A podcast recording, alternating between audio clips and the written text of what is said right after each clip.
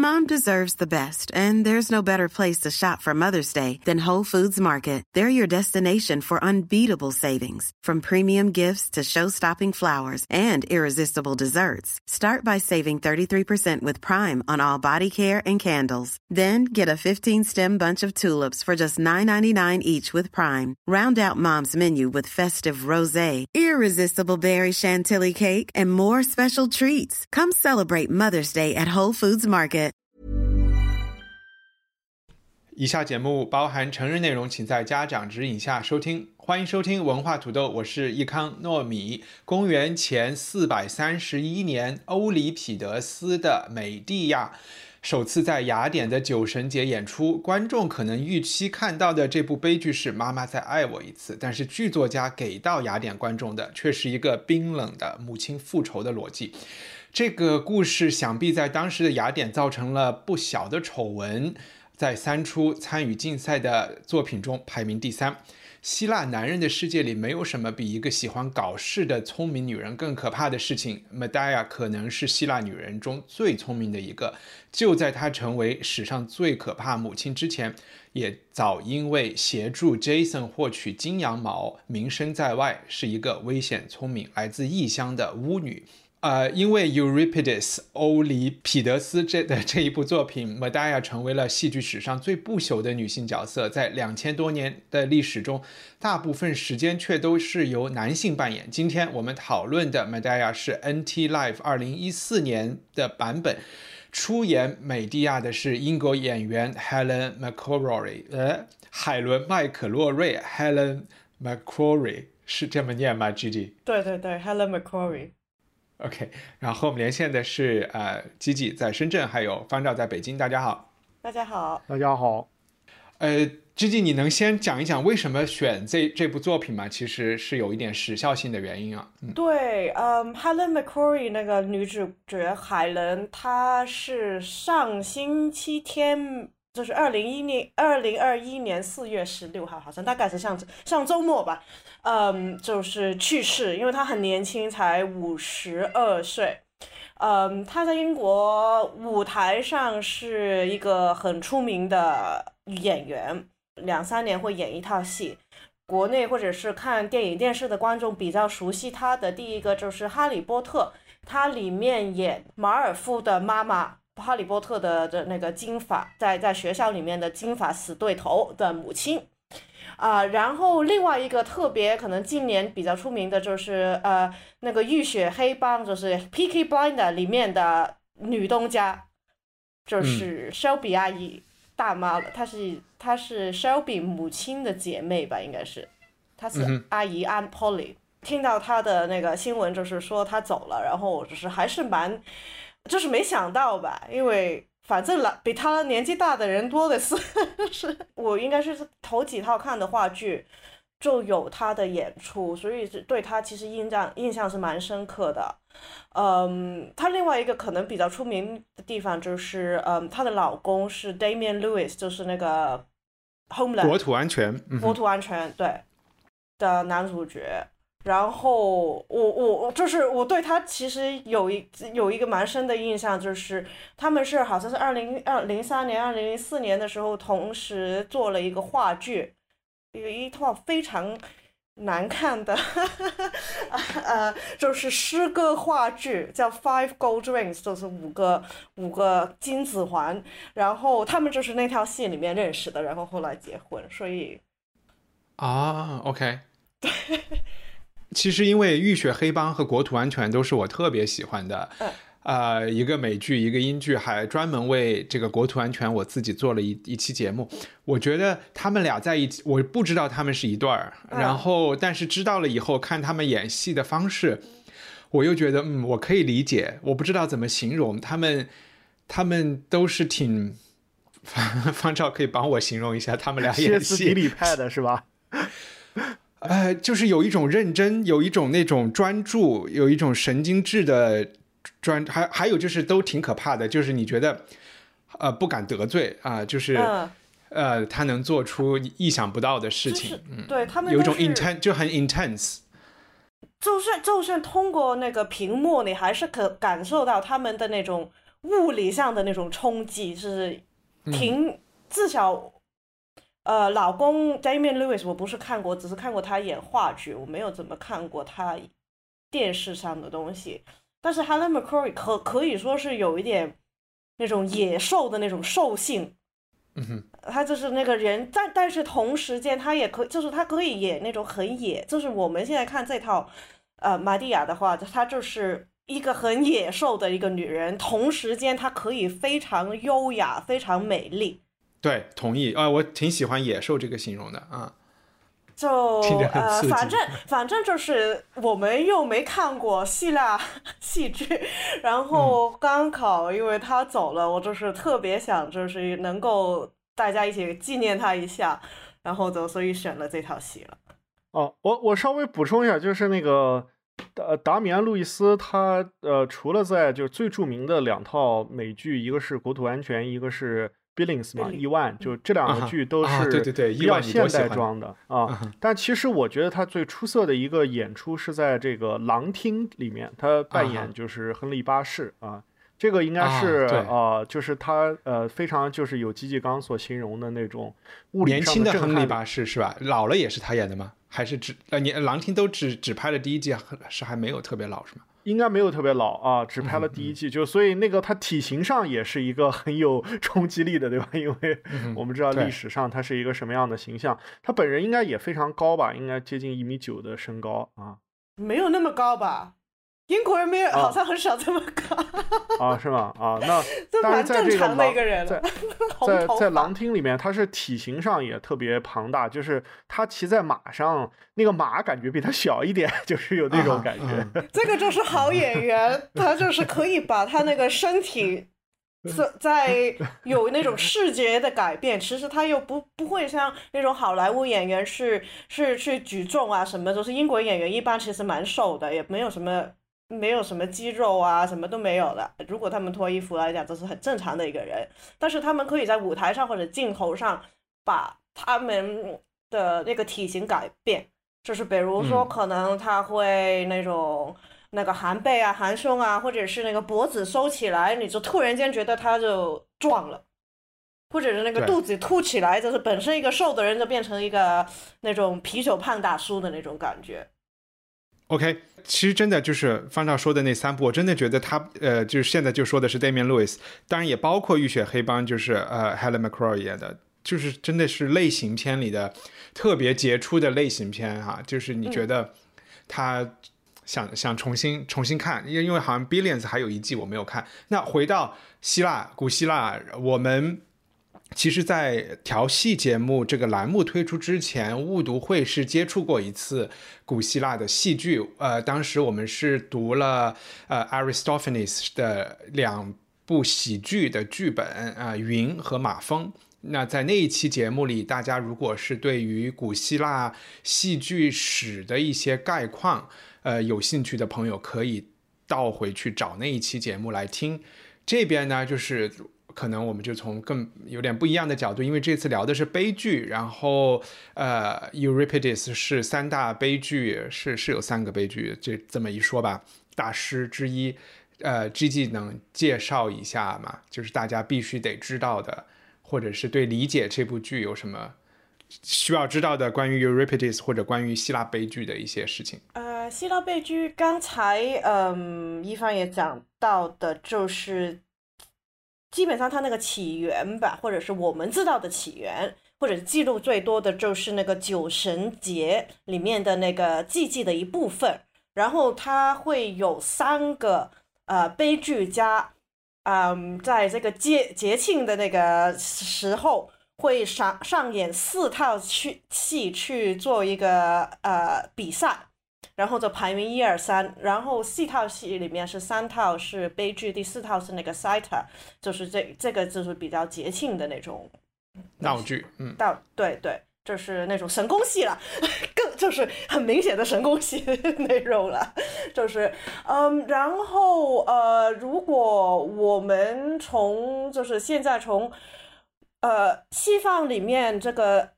希腊的戏剧基本上是通过罗，大部分可能是从罗马的那个翻译过来，然后就是文艺复兴的时候再重新热了一遍，然后就基本上从文艺复兴开始就。当时，因为他们不停的发去去挖掘，就是罗马的跟希腊的那个文化的内容，他就从那个时候开始，就基本上就在舞台上或者在西方文化里面的影响就没有断过了。嗯，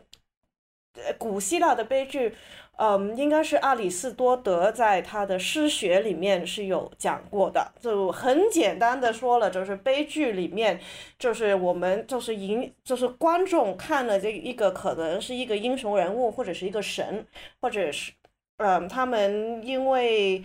呃，在生活里面，就是可能是因为人际关系，可能是因为他自己的一些错误判断，然后他是想。这个所谓的英雄想做好事，他他的理想可能出发点是好的，但是最后的结果是一个坏的结果。然后就是等于其实是一个人，一个在权位的人做错了事，然后可能因为他的判断错误做错了事。作为观众的话，你可能对他有一点怜悯啊，或者是同时也是恐惧你自己会发生类似的，你的命运上在做类似同同样的。你做出同样错的决定，然后可能阿里斯多德最著名的就是你看完这套戏的时候，因为你的感情跟着那个主人公，啊走了一段，然后最后他的悲剧收场之后，你的感情也得到一个净化，就是英文里面说 catharsis。但是老实讲，你平常去看戏的话，你根本上不会想这么多，更像是发泄的感觉。对，有一个发泄就是。大家走过一回了，你哭完了，你就出去就好汉一条。嗯，一般来说，就是希腊悲剧里面三个很著名的人物，一个就是我们的 Euripides 欧里彼得斯，另外的就是 Sophocles 索福克勒斯，他就是写 Oedipus 王，英文不会念。然后他最著名的就是 Aeschylus。对，不会念。然后我念 Aeschylus 啊。他会最著名的是就是那个 Orestia trilogy，就是俄瑞斯泰亚三连剧。然后他就是 Agamemnon，然后后面再有两个就啊，OK，呃，什么奠酒人跟复仇女神。嗯哼，我说是 T K，我，其实我们以后可以看，因为我刚刚就是在那个。YouTube 上找到很著名的八十年代 Peter Hall 演呃导演的版本。哎，那我其实就好奇，比如说呃，在在呃西方，你刚才说从文艺复兴以来，希古希腊的剧就一直没有断过，但是它比如说它在呃商业演出中，我们能看到它的比重大概是什么样的呢？就是我在英国的时候，我猜我最少看过三到四套呗。但是你看的其他剧可能是几十套，对吧？不，就是就是以，就是你不不莎士比亚那些很常见，但是他他可能演出的就是没有契可夫跟易卜生那么多，但是他已经比其他的你可以说出名字的人，活的还是死的都多。就是以一个剧种来说，嗯，然后而且他们这些故事是特别在文艺复兴的那种年代是不停的被重写的。你比如说法国，呃，那个 Racine 他是重写过《费者》，然后这个好像也是有一个希腊的版本，但是可能在商业舞台上没有演的那么多，但是在至少在学院里面就是不停的演了这个系列。OK，这个方照有什么想补充的吗？关于希腊悲剧还有呃 Euripides？哎呀，我的大多数。关于希腊悲剧的知识来自于去雅典旅旅游的时候，在这个向导和博物馆看到的简看到的呃简介啊，所以是非常浅薄的啊。那也是第一手资料啊！天哪，那又是 传了二十五手的那个导游培训资料啊，然后。对，但是就是我觉得有有有有一个点，我们我们在看这个剧的时候，其实很容易发现，就是呃，希腊悲剧里面有一个呃，类似于这个川剧里面的帮腔或者旁白吧，就它有一个众神的声音啊，这个好像不是只在我们的这部剧里有，因为在其他剧里也有这种神会出现啊，他会呃代替你这个人会呃，亦或是描述一些你的心理活动啊。这部剧里面好像有比较多的这种啊，或者是把这个情节给它贯穿一下，比如说呃，在这部剧里，当这个。呃，父亲找不到儿子的时候，神就回答他这个儿子怎么样了，对吧？就是他有这种帮腔的这种这种感觉。那当然，这是在一个基督教传统没有建立起来的情况下才有可能发生的啊。因为这个呃，众神这个就就是西方叫叫 deity 嘛，这个它是它是违违反基督教的基本的这些呃信仰的啊。所以就是我觉得这个是呃，就可能一开始就可以。就可以看出来和呃后来的这些古典的呃这就这个这个当然属于真正的古典，就后来的那些比如说我们莎士比亚式的这种古典的戏剧有比较大的差别的地方吧。嗯，我是想说一下，因为最近也不是最近前两个月玩的很多的一个游戏就是《刺客信条》的《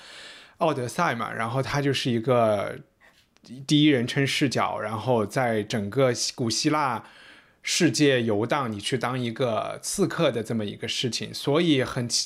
我我也不知道他们的这个作品是做的，反正很精美。我不知道历史真实感，我觉得是有一定的这种，呃，有是也是做的很尽量能做到贴切，特别是形似神，形似不似不知道，神是肯定很似的。我就包括。呃，很奇怪的是，就是像呃这些剧作家，我们刚才提到的这三个，然后包括记录了这些历史的历史学家，我在游戏里都有和他们吃饭呀、喝酒啊，然后，然后演出过的这些呃这些剧院，我也在那些剧剧场上有跟人打过架、杀过人。呃呃，这部《Medea》里面提到的 Athens，提到的呃 Corinth 这些亚希希腊世界的重镇啊，这些大城市我也都去过，呃，然后包括这些 Creon 这些名字也都是在游戏中经常经常出现的，呃，唯一可能是 Medea 这个做这个。美迪亚本人，他出现，他其实是我们刚才讲介绍说他是一个异乡人，他被他被这种呃希腊大城市的人歧视，是因为他来自的那个叫 Coaches 还是一个什么样的地方？在地图上，我今天查了一下，是属于 Georgia，就是欧洲的，不叫乔治亚吧？欧洲这个 Georgia 是有另外一个翻译是吗？呃，对，是叫格鲁吉亚啊，格鲁吉亚就是斯大林的老乡是吧？呃。黑海，所以黑海，对对对对对。然后我今天就突然想到，我也不知道 怎么，我就想，我我也觉得美迪亚和斯大林也也也，我我觉得他们的情绪上，我也不知道有没有关系。呃，我们进入一下剧情的简介吧。呃，我稍微。先说一遍，然后两位再补充。然后我从这个梅蒂亚这个女女人的角度出发，你们其实也可以讲一讲从别的角色的角度看，因为我觉得通常其实这种罗生门的角度是挺好的。呃，梅蒂亚她在希腊传说中是呃，她是一个介于人和神之间的这种，他的血血血缘里面是有太阳神的这个呃。这这个血液的，所以他其实是有一些巫巫婆，有一些超能力。我们用今天的话说，那在希腊神话里，他是帮助了 Jason，中文译名叫什么？忘了。呃，伊阿宋去伊阿宋啊，伊阿宋为什么叫伊阿宋呢？是一个古希腊发音吗？J 以前不是很多都是念 Y 吗？啊，OK，压什么？OK，压一送那。希腊神话里，就是他是押一送的老婆，呃，然后他的爸爸其实就是这个金羊毛的主人。那他其实呢，就是帮助了 Jason 去，呃，Jason 去取金羊毛，就是一个，呃，有一点这种加里森敢死队的这么一个剧情。他带着五十壮人，然后怎么怎么去找。那其实 Euripides 的 Medea 发生在这件事情发生之后，那他们。呃，成为了他们还杀了一些其他的人，在剧里有简单提到，他们到了 Corinth，然后在那边，Jason 和 Medea 都成为了寄人篱下的这种难民。Jason 自己呢，爱上了移情别恋，爱上了 Corinth 国王 Creon 的女儿，因此就背叛了 Medea。那 Medea 在这部剧里其实就是一个他的，我们看到的就是他的愤怒，他的。复仇，让他复仇的呃整个过程造最后在在这部剧的最后，呃，就是造成了四具尸体，呃，其中一具是。这个 Corinth 的国王，第二句是他的情敌，就是 Jason 去追求的新的国王女儿公主。然后另外两具尸体也是这部剧为什么这么出名的，就是他杀死了自己的，他和 Jason 的两个小孩儿。然后目的当然是为了气她老公了。这种颠覆母爱的情节就不不出意意料，两千年后，两千三百多，两千多少百年后还在被我们谈及。刚才说从 Medea 的角度讲，就是也是一个我想和大家待会儿聊的点，就是从他的角度，一切在我看来都那么合理。我不知道是不是 Helen McCrory 的演演出太有说服力了。我真的就是完全同情这个女人，我可以理解这个女人为什么为什么做出了她做出的事情。剧情方面，你们俩要不要补充一下？哦，我可以简单的说一下我们看的这个呃版本的剧情，就基于一帆你刚刚的陈述啊，因为我们呃这次看的是基基给我们找的 NT Live 的，就是英国的 National Theatre 几年前排的版本，呃，其实在今年呃呃这二一年了，就去年吧，二零二零年呢，还有一个相当出名的版本，就是我们之前也在调戏栏目中谈过的耶尔玛的那个导演，他在阿姆斯特丹剧院导的版本。这两个版本呢，在国内呢都是，呃，要不就是以 NT Live 的形式有放映，要不就是有演出的啊，就是，呃呃，这两个也是目前比较流行的版本啊。但是这个剧在过去历史的两千多年中有。无数的改编和上演啊，那恰恰是在文艺复兴的期呃时期呢，它是一个非常不受重视的一个剧啊。正是因为它这个世子这个剧情，在文艺复兴的人看来，它并不能代表这个人文主义的精神啊，因为他们选择要复兴的是古希腊和呃古罗马，他们希望复兴的那一部分，而不是真正的希腊和 对啊，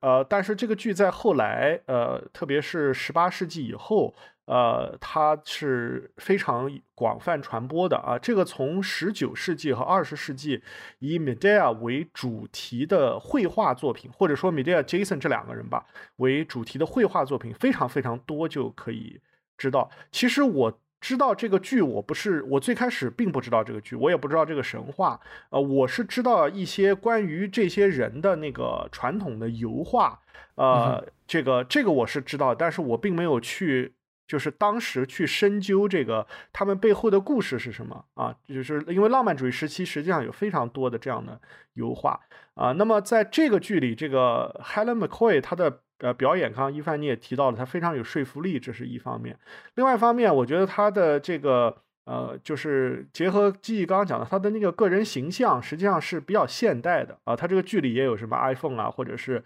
呃这个 PSP 啊这样子的，就小孩的呃。道具啊，但但是就是从他个人的扮相各方面上来讲，都相对是现代的。但是我去看到这个十九世纪的画家对他的描绘呢，却是非常非常两极化的啊。就是有些人会把她描绘成一个非常孔武有力的女人啊，像一个战神一样。呃，就是呃，我印象最深的就是德拉克鲁兹对他的一幅画，他是把两个小孩给勒死的。啊，这是一个非常有力的女，而且是几乎全裸的啊，只有一点点的这个衣服啊。然后，但是也有其他的画家把她描绘成一个特别智慧、特别像雅典娜一样的呃一样的女人。但是那呃，因为她毕竟是设了一个计，把这个她的就是背叛她的丈夫新婚的妻子。其实我我这一点我不能同意一番，就是她把她就对方给毒死了。那这人其实没有。没有什么错吧，对吧？啊，他他他这个他这个毒杀这个行为，我觉得可能还还是有争议的啊。呃，但是基本的剧剧情呢，其实是发生在就是啊，d 梅 a 和押送已经来到了柯林斯这个城市之后，他之前的这些神话传说是借由一个他们家的女仆之口简单的说了一两句。我想这可能是因为在。呃，观看那个时候这个剧的雅典的这个人，他们对这个记载了这个内容的史诗，应该是内容比较熟悉的啊，所以他这个前面的内容是没有的，它主要就是讲 Medea 到了柯林斯以后，过了十年，发现自己被遗弃了，自己有丈夫的两个小孩儿，然后她是怎么在一天之内完成她的这个复仇的？嗯，就其实那个关于这些古希腊故事，可能真的是二十世纪后半叶才慢慢的不在学校里当成四书五经一样的教，对吧？之前我觉得大部分能去剧院的观众都是比较熟悉。对，西方应该是蛮熟悉的。对，我不知道，就是对于我来说，我是大学的时候才认识到这一帮乱七八糟的 神跟半神的神话。因为我读艺术史的话，我是必须要，嗯，很熟悉这个希腊罗马跟这众神跟耶稣的故事，然后一眼看一幅画。都是同样样子的男男女女，你可以一眼看得出来他们是谁在干啥，背后的故事。我是那个时候才才真正知道这些人是谁，跟他们做了什么事情。哎，那你说在这些呃方照提到的绘画中，就是大家为什么就是画 Medea，以及比如说画莎乐美，画这些呃。呃，就是这种蛇蝎女人也好，或者是裸女杀杀做就是杀人的这些场面，是为什么热爱这些这些主题呢？因为嗯，没有太多女性的角色，其实都是悲剧人物。你想一想，如果是圣经里面经常被画的，除了圣母之外的故事没了，还有那个 Judith，她就是。如果你看，你再去一个欧欧洲或者是美国，就是那种有很多文艺复兴年代的油画的的艺博物馆的话，如果你看到一个女的捧着拿拿住一个男人的人头，她不是 Judith 就是萨洛美，因为这里但是萨洛美是坏人，但是 Judith 是好人，是。那为什么杀人我也忘了，就是总之就是你要看看她穿什么衣服，你就可以判断这个 是萨洛美还是 还是 Judith。那回到回到这个剧里来，然后呃，我们要不要聊一下你们觉得印象最深的，或者是说，呃，就是你们总体的感受和和，就是你觉得从这个剧的主题来讲最震撼到你的东西是什么？呃，我我让机器想一会儿，我先说吧啊，其实这个剧呢对我没什么震撼啊，这个我真的是很坦诚的讲啊，第一，这个剧其实看起来特别没有压力啊。呃，虽然是一个一个半小时的，首先一个半小时的话剧本身就不长啊，这是一个啊，当然比那个我们之前看的 克拉普的最后迭代还是要长很多的啊。呃，第二个就是这个剧其实有大量的音乐和舞蹈，还有呃灯光的这些元素，就是在 National Theatre 上，它有一个非常专业的这种呃，就是就是在我看来可能叫 scenery，就是它可能比人物或者是对白还要更加吸引眼球的部分，所以看的就比较。啊，就起码对我对我来说看的比较轻松，啊，另外一个就是我可能真的没法和这个就是女性产生什么真正意义上的共情，就是我既不是特别支持她，就是呃呃不顾一切的啊，我不不说疯狂嘛，因为疯狂是一个特别现代化的一个词汇，呃，特我既不是非常支持他不顾一切的这种复仇，又不是特别的呃，就是觉得他哪一点。做的有很大的问题，或者说我看了以后会让我觉得不舒服啊。呃，这个现代的版本呢，在某些呃特别关键的情节上也采取了冷处理啊，比如说他没有给你展现这个母亲是怎么去杀死他的小孩的，他是通过那种呃特别间接的叙事的这种方式。另外就是呃，他这个呃。她用毒嘛，杀死了这个她的呃背叛她的丈夫的新婚妻子和她的新的这个国王，就是她是结那结婚，她也是想当国王嘛，呃，这两个人，但是这个其实也是没有正面展现出来的啊，而且其实从啊那个这个剧中的一些小的细节上，我觉得也是起码让我觉得起码它是轻松化了我整个关关系的过程。我举个简单例子，就是在这个剧中扮演押送的是一个。特别像黑人大亨的一个人，就他让我觉得不是一个特别奸诈狡猾，或者是就是绝绝主力的，而且以至于就是也正是因为他是和黑人大哥生了两个黑小孩嘛，我最开始一直以为那两个小孩是女仆的，就就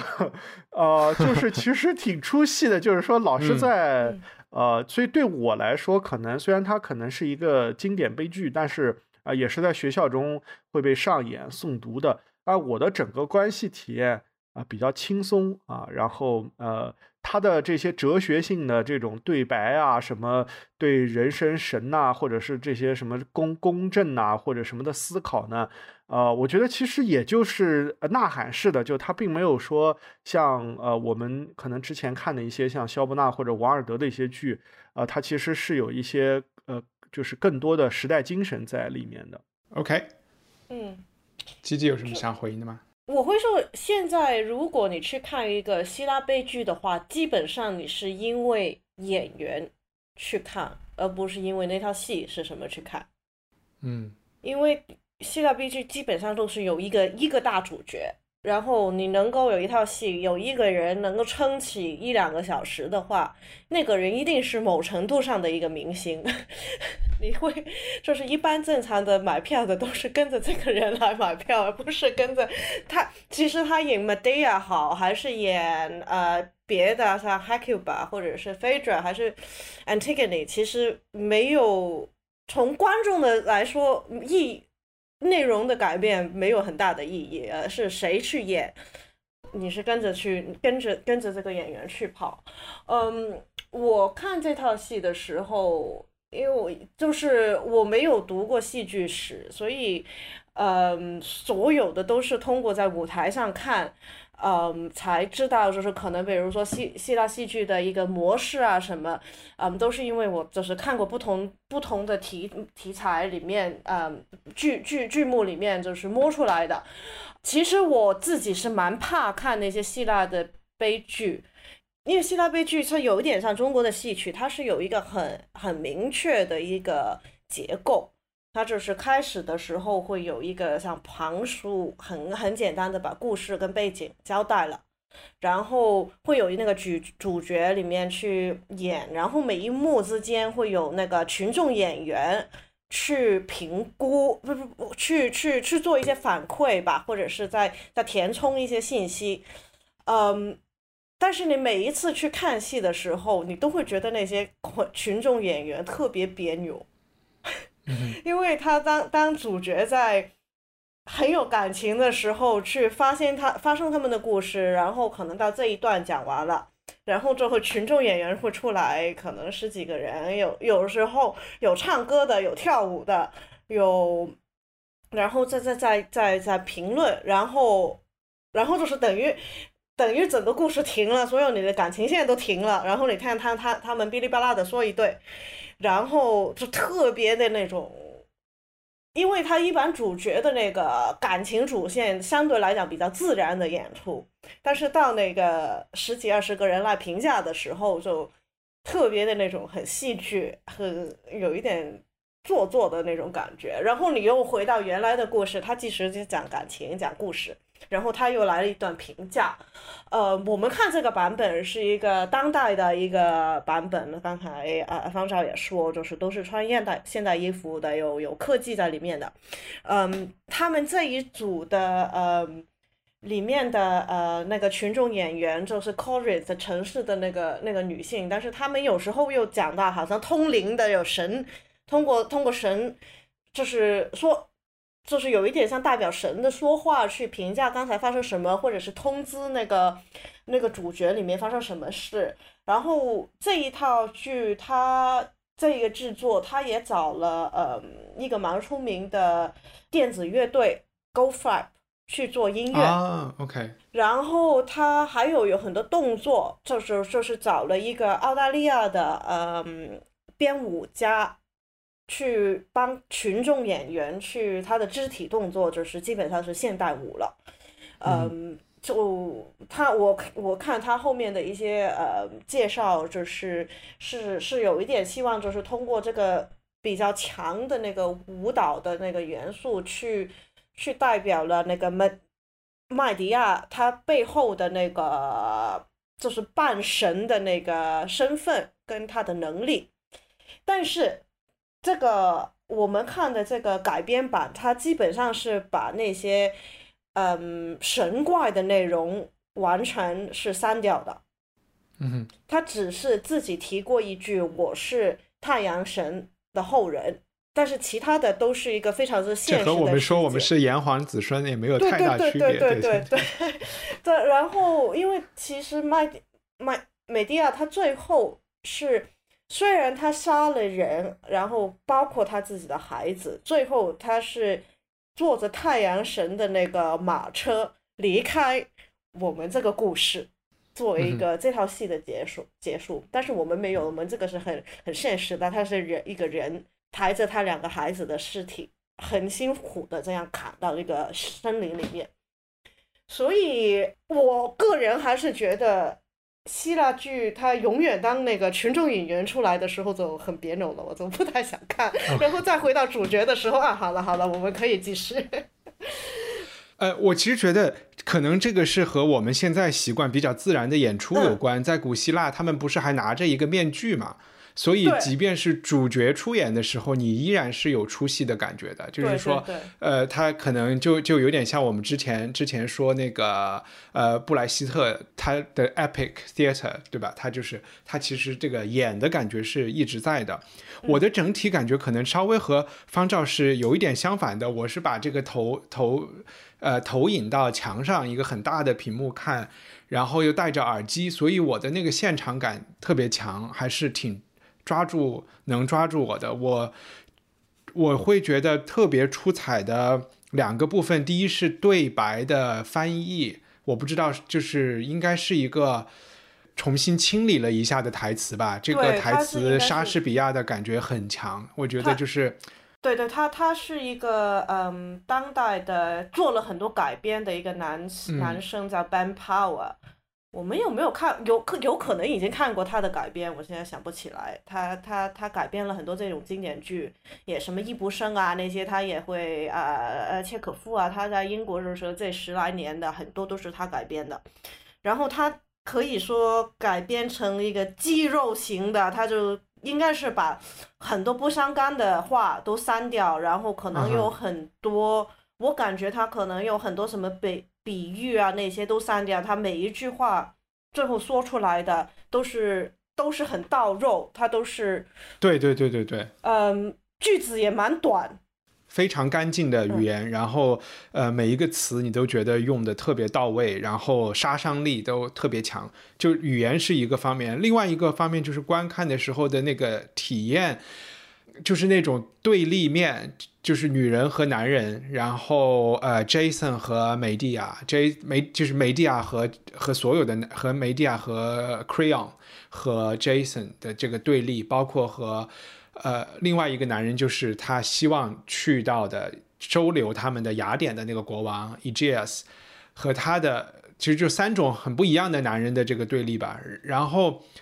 呃还有一个就是那种。就是去学术上分析悲剧人会讲的，啊，那个太阳神和酒神的这个区别，就是刚才方照说的，呃，文艺复兴希望继承的他们喜欢的那一面的希腊的东西，所谓的 reason，所谓的理性啊，所谓的智慧，所谓的真理啊。然后在梅蒂亚的嘴里，他有一句话我印象特别深，就是说，他就说 Creon，呃，的做法都是很聪明、很理性的。In your own interest，就是站在你的呃，就是就是对你的立场和你的利益来说都是很理性的。我觉得这一句话一下就点明了，在就是理性的做事情，真真的是你还是得有一个站在谁的立场上，in whose interest 这么一个概念，就是在这个女人的眼中，她是这么看的。然后梅蒂亚这边，她代表的就是所谓的就是激情啊，所谓的是情绪啊。然后另外一个。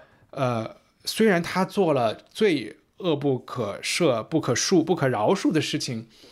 但是他其实嘴里是最经常提到 justice、提到公正这个概念的。然后这也让我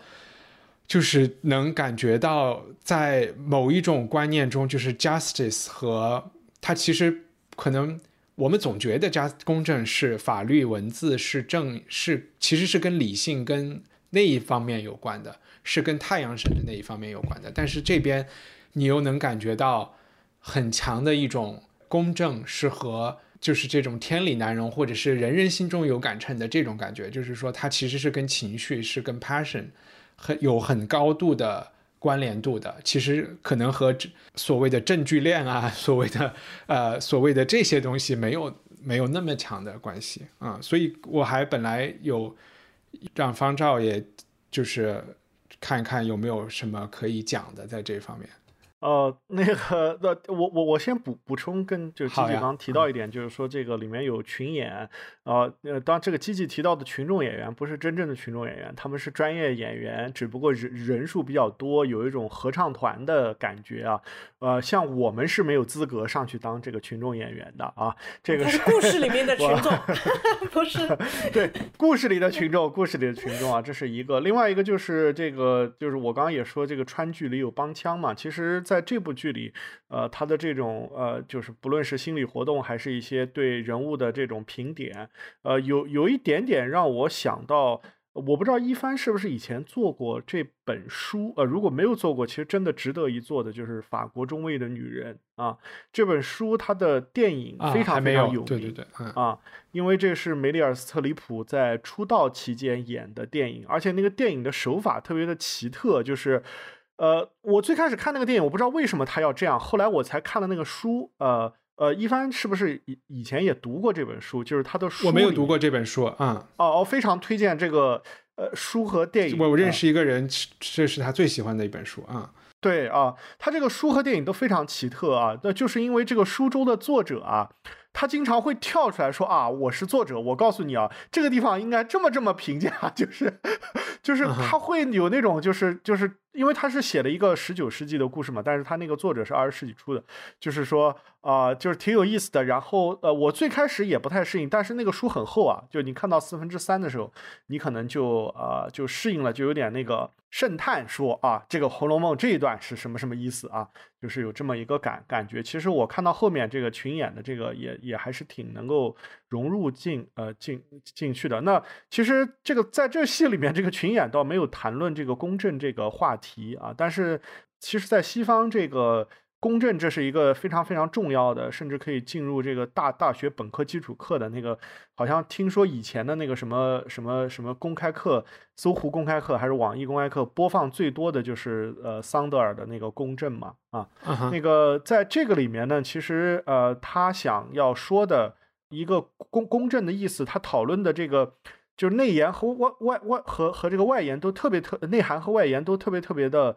呃，复杂。呃，一方面它有一个就是流放这么一个背景，因为在这个就是雅典的这个城邦时代啊，这个 banishment 就是流流放是被认为比死刑甚至要更严重的一个刑罚啊。所以当这个 Medea 呃知道自己不仅仅是被丈夫遗弃，而且要被迫被流放的时候，她是第一次进入了那个。就是就最开始她其实也也也很也很生气，但是后来那个国王，也就是她的丈夫要娶的这个新妻子的父亲来跟她说要流要要驱逐她，她就更加的愤怒。那另外一个就是她这个流呃她这个流放甚至有可能导致她是保不住自己的孩子的，就是起码在这个剧中可能也有这个暗示，就是说如果说他被流放了，可能这个孩子是要被父亲所占有的啊。所以他就是选择了一种好像是啊宁为玉碎不为瓦全的这么一种 啊这么一种方式吧啊呃然后另外一个就是这个里面还有呃关于这个呃一帆之前也让我准备叫所谓的这个自然公正和法律公正这个这个的区别啊这个其实现在今天的西方呃法理的这个语境的。当中的这个自然公正已经变成一个特别特别狭窄的概念啊，它仅仅是表示这个你必须不受歧视的被对待啊。那么在这个里面，我我想这个自然公正可能更加代表的是，可能一帆提这个问题的初衷，可能更加代表的是说，如果你最开始被人辜负了，或者是被人这个呃被人陷害了，你是不是有复仇的这个？就是复仇是不是一个呃杀人或者是犯？其他的这个对别人伤害的一个 just cause 啊，那这是这是一个特别严肃的问题了，就 啊，对对对啊，因为因为除了 justice 以外，他在这里这个剧中最常提到的另外一个词就是 vengeance，就是他需要复仇。我当然不觉得这部剧想讨论 justice，是我会问自己为什么去同情这个女人，然后呃，我我不觉得她是宁为玉碎不为瓦全。其实从他的嘴里，他深爱 Jason，他和 Jason 一起之前还杀过人，然后呃，然后背叛过自己的父亲，做过很多危险的事情，然后 Jason 背叛了他，他心里有很大的痛苦。我觉得也正是因为他很爱 Jason，他希望 Jason 能够体会他心中有多苦，然后他觉得。我必须要制造一种让你心里就是这种状况，我要把我们的小孩杀了，你才能够，就是要气你嘛，就也不叫对，就是觉得一个人受单受承受这个痛苦，就是一种，嗯，我觉得很自然的想法啊，就是在这种关系中，或者是或者人生而为人，就会有一有时候会有这种想法。我觉得他对给我的震撼也是剧作家把。这些情绪，就是你说的这种复仇啊，然后嫉妒啊，然后等等，就是因为你嫉妒他，其实杀你说的很对，其实杀那个 Creon 的公主啊，就是杀老公的新欢，其实无所谓的，对吧？这个在剧中只是他为自己设置的最后杀自己小孩的其中的一个一个步骤而已。呃，他不是为了惩罚他，那个人连台连台词都都都没有的。对，他是为了 他是为了惩罚自己的老公，然后目的是要让老公也体会到，呃，一种很他自己体会到的，然后又不愿意独占的很极端的情绪啊。嗯嗯，就是，其实就是我看的时候，我觉得有两个挺有趣的地方，一一就是那个美迪亚在。舞台上或者在不同的版本里面，她一般大家认识她的就是一个很残酷的女人，犯了一个不能够不能够宽恕恕的一个罪，就是杀了自己的孩子。但是，嗯，但是她究竟在舞台上，她这个人是疯的，还是她是在一个神经不正常的情况下，精神不正常的情情况下犯这个罪？还是说他是完全清醒的情况下去做这件，就做这个决定，是做这件事。这个是既是一个可以说是一个戏剧的一个决定，就是不同演员、不同导演、不同版本你可以去选择，也是一个法律的一个问题。你这个谋杀罪还是一个什么错杀，还是那种可以有可以就是能够能够从这个法律上。讲人情的一个一件事，但是我我会说我们的这个版本就是包括呃演员 Helen 他自己也说，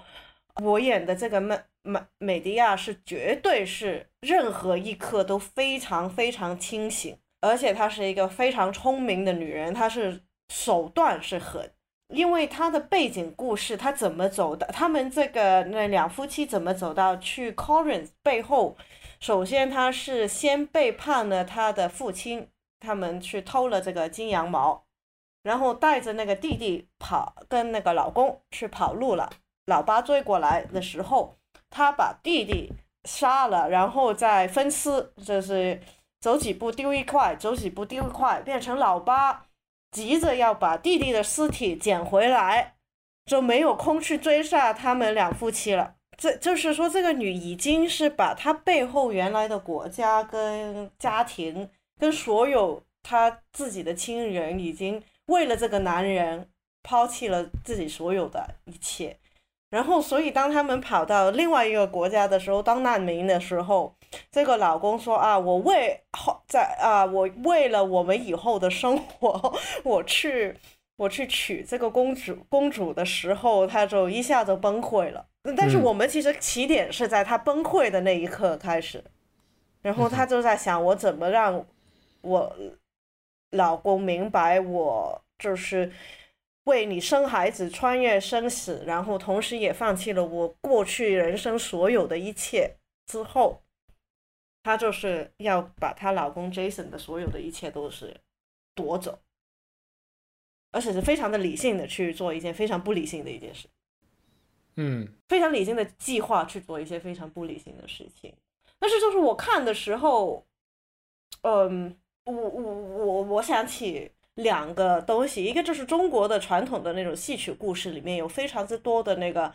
女人为了那个老公去去考那个嗯考科代考是吗？去去对对去考状元，然后就是为这个男的牺牲了一切，然后结 然后那个男的考中了状元之后，就是当了驸马，就是把女的那个忘记掉，因为其实那种故事其实有一点相似。嗯，但是但是当然，我们戏曲大部分的都是故事是女的故，那个故事是不了了之，或者是他就是原谅的那个男。另外的，我想到就是之前呃，我们下一次讲的那个《窦娥冤》嘛，然后英国在十几年前曾经做过赵氏孤儿，然后当时我们在谈《窦娥冤》的这个项目的时候，呃，当时的呃。赵氏孤儿的主创就跟我们说，他们改了赵氏孤儿的结局，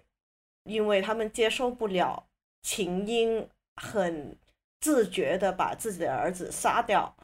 然后这个儿子就从在这个故事里面没有出现过了。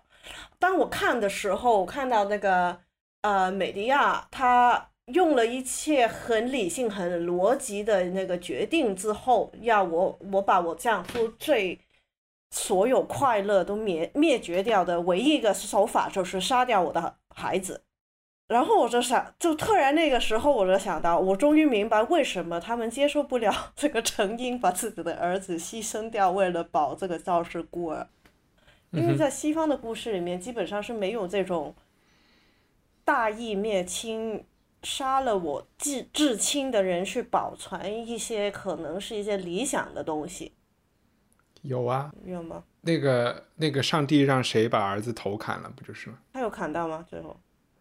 哦，不，最后一分钟。对啊，好像就他没砍吗？但他已经愿意砍了嘛？对，从儿子的角度来说，从儿子的这就是没有人就是为了这件事而死掉，所以嗯，就是我反正我就是在想这个这个问题，就是就是这个杀孩子的这这一个手段，就是。在西方戏剧里面是没有可以比他做更毒的一件事了。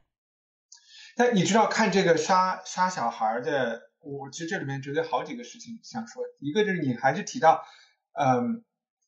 这当然我也不想老把方照拿出来讲一些技术性的事情。就其实，呃，理就是是不是在理智的状态下犯罪啊？这些事情，我觉得跟着。神经学、心理心理学的研究，这些共识都一直其实是会出现变化的。然后在这边，你就会发现，从文学的角度讲，你去研究它到底理不理性是没有什么意义的一个没有什么意义的事情，因为你把你给这个疯子贴上了一个病人的标签，就可以好像他可以做一切事情，并不解决问题。呃，但是我觉得这一部剧里有一个点会让我相信他是理，他是相对理性。的是是什么呢？因为不理性的人，我会觉得有可能会犯一些错误。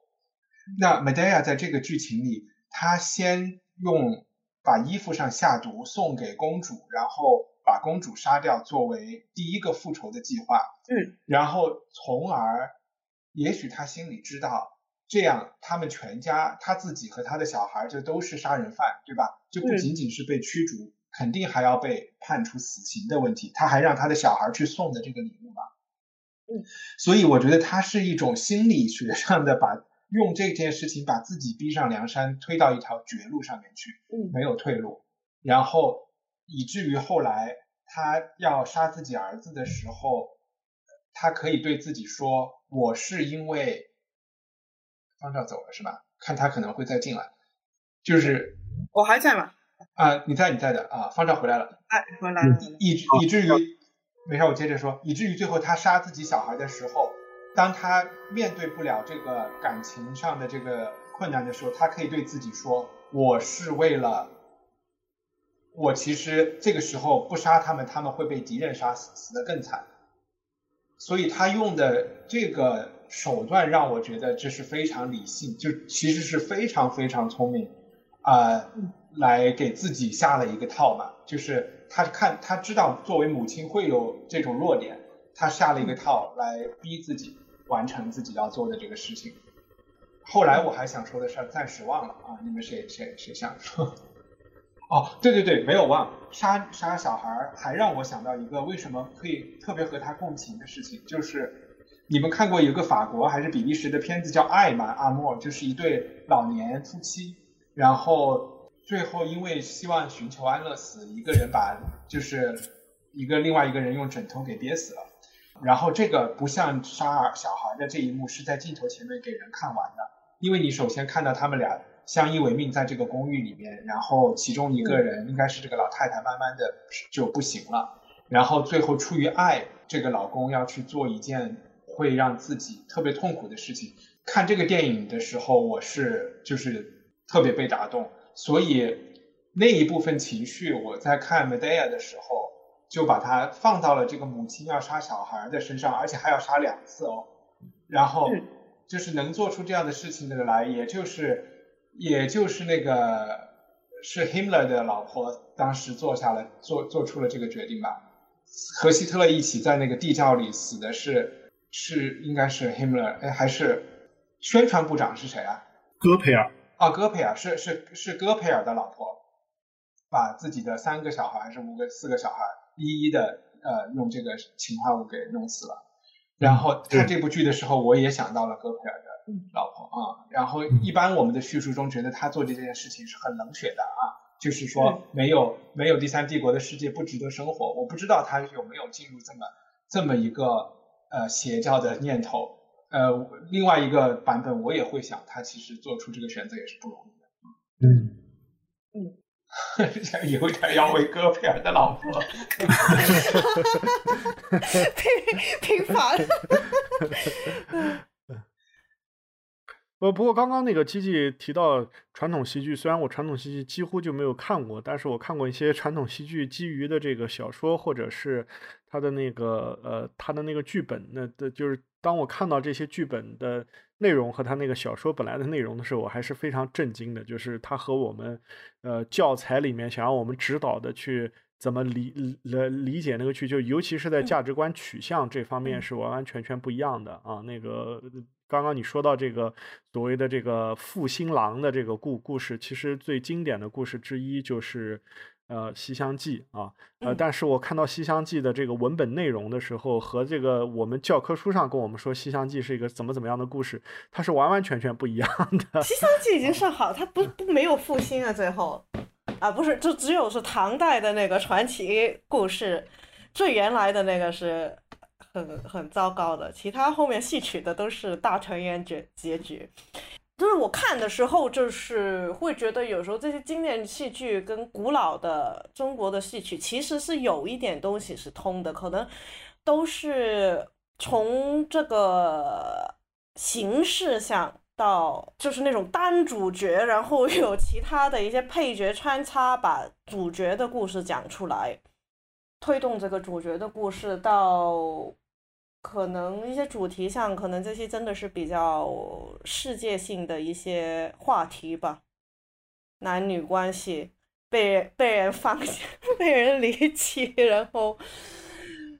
但是戏曲没有那么狠，原剧可能是最狠的了，后面的都都是表演形式改变了，就没有很特别黑心的故事出来了。嗯，我我觉得希腊剧就是挺狠的呀，就是很。他这部剧里面有一句对白嘛，就是没有没有呃善和恶的区别嘛，我们都是可怜凄惨的人啊，就是他这个是这个是最后梅蒂亚对她老公对 Jason 说的，嗯，对，然后我我觉得这个还是，但就是这这种思想一直是有的吧，就是肯定是很反文艺复兴、很反人文主义、很呃很赤裸裸的一种很赤裸裸的一种东西，然后它。还有一个就是，就是现在不是女权特别特别热嘛，然后很容易把其实梅蒂亚的故事放到女权的这个叙事里面来讲，呃，来讲。但是我觉得这一这一次看到的这个制作一个很有趣的地方，就是他们完全不是他完全是强调男女经历的不一样的，他是呃也不回避我们通常会说的女人为就是呃就是所谓的男权社会对女人的形容歇斯底里啊，然后呃然后下毒啊啊善于用毒啊，然后等等的这些脸谱化的印象，在这部剧里，梅蒂亚都是充分啊拥抱，然后而且这是他唯一的武器。就是他都他都不否认的，呃，他只不过是说我给你看，我们是这个样子的原因，而且他还有一句台词很经典的，就我刚才你们说，我情愿去上上三次战场杀敌，也不要也不要生一次小孩啊。嗯，是，对。当当然，这其中还有一个小小的桥桥段，我们在剧情简介的时候漏过去了。就是他最后之所以去了希腊，是因为呃中间这个希腊国王来探访他，呃，就是纳入了一个跟伊尔玛一样的哦 哦，对对对，雅典国王，雅典国王来探访他，纳入了一个跟伊尔玛一样的一个剧情，就是说我和我老婆一直没小孩，然后他就跟他就跟他说，我可以把你要当小孩。对我，我有药可以给你喝，喝了你就你救我，你就可以生到小孩。对对对对，我当时其实看的还挺懵的啊。而且我会觉得雅典的这个城邦的这个这个这个头，它就是一种，因为我们说雅典就是理性的什么嘛，他还是一个很自省的人。他说我帮你，不仅是道义上的帮你，我也你能帮我找就是生小孩也是。我也是对我有利的啊，就是他是相对于不像 Jason 是一个道貌岸然的伪君子，然后他是一个呃，就是我们共赢啊，win win 的这么一个。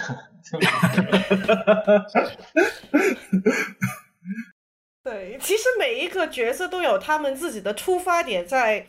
他们所有的行为从他们的角度来来讲都是非常正确，而且是为了大局。啊，就是从除了主角，除了女主，当然是不是那女主，她也觉得我这样做，虽然说对我自己的伤害一样是很大，但是她还是觉得我不做这样做的话，她心里过不去。我为你牺牲了这么多，然后你还要这样对我，我必须要你感受到我的痛苦。OK，那我们剧情已经聊了一个多小时了，就是两位还有什么最后想补充的吗？呃，我我我就说一个可能特别个人的经验吧，我不知道是不是听的人会跟我有同感，就是我从小的时候，呃，看到这些特别古老的故事啊、传说啊，呃，或者是文本呢，我都有一个不屑一顾的态度啊，因为我小时候，呃，老师带着我们念《诗经》，我就觉得《诗经》是写的最不好的诗 啊，呃，那个后后面的这些，呃，这个格律诗或者我们叫。就是有这个呃七七个字规则的字的，哎，对，有这些的，好像远远的比《诗经》要有韵律啊。呃，但但是后来我就是可能在就是成长了以后吧，我可能回回头去看这个呃特别古古老的一些作品，包括像《木兰歌》啊，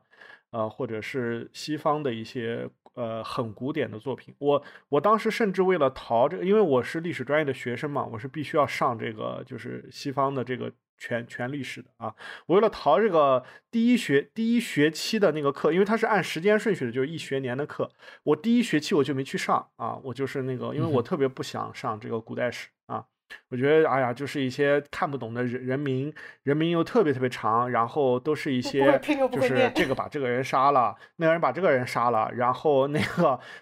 然后就。然后最后就谁谁谁统一了所有人，就是大概就是这么一个节这么一个节奏啊。但是后来我我就是我在现在再回头去看这个这些内容，呃，就我我有一个新的呃体会吧，就是一方面我就觉得他们呃确实更接近于一些我们更原初的。呃，一些情感体验，我觉得这是一个，就一帆你也在说的嘛，就是它，它其实是一个很、很、很、很原始、很强大的一个感情，我觉得这是一方面。另外一方面，我觉得除了这个以外啊，就是除了把它看作是一种母母体孕育了什么什么什么以外，呃，其实我最大的一个体验是它，呃，是我之之前可能不喜欢这些作品的一个非常重要的原因是，呃，在你看这些作品本身之前，你会先看简介。或者是别人给你写的第二手资料，啊，然后当你看了这些东东西以后，你会对它有一个先入为主的成成见啊啊，可能玩《刺客信条：奥德赛》不会对《奥德赛》有成见，但是你要看《奥德赛》简介就不一定了啊。所以现在呃回头看来，比如说像什么《伯罗奔尼撒战争史》也好，或者什么，